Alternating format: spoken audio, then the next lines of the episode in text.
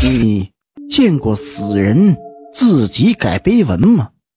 李香文很伤心，妻子去世已经三个月了，他依旧在后悔，后悔那天晚上不该让他为自己去买药，跑了大半个市区，回来后不久就因为淋了雨而病倒了，病得把自己生命搭了进去，后悔和思念像一条毒蛇一样纠缠在他心里。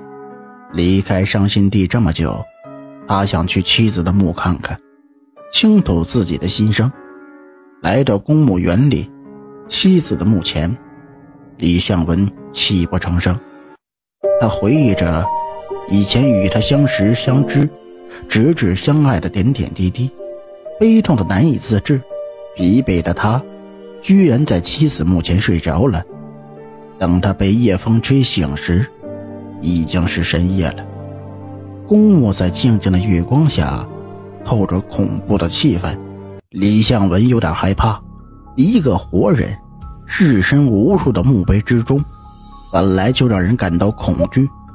他急忙往公墓门口赶去，可是大门已经紧闭了。李向文无奈地坐在一棵大树下，等待黎明的到来。他忽然。觉得自己左边不远的一座豪华的墓在摇动，不敢置信地擦了擦眼睛。李香文再次望去，没错，是在摇。一具骷髅忽然凭空出现在公墓前，月光下，李香文清楚地看到，他浑身是泥，眼里冒着惨绿惨绿的光，下颚骨一张一合的，似乎在喃喃自语。李向文吓得不敢动弹，缩在树下，大气都不敢喘一口。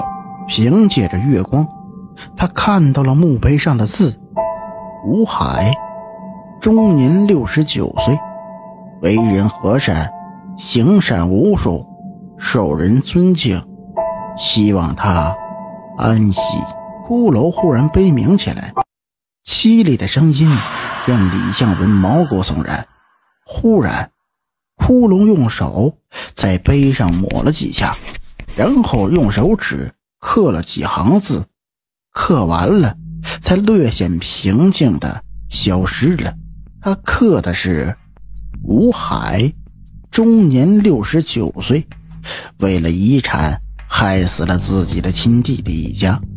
当局长时无恶不作，又沽名钓誉，后来死于心脏病。”慢慢的，几乎每个墓碑前都出现了骷髅，显然，他们都是埋在里面的人，他们都做了一件相同的事——改碑文。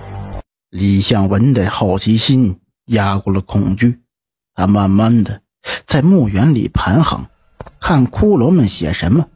奇怪的是，骷髅们似乎根本看不见他。他发现。里面埋的人呢？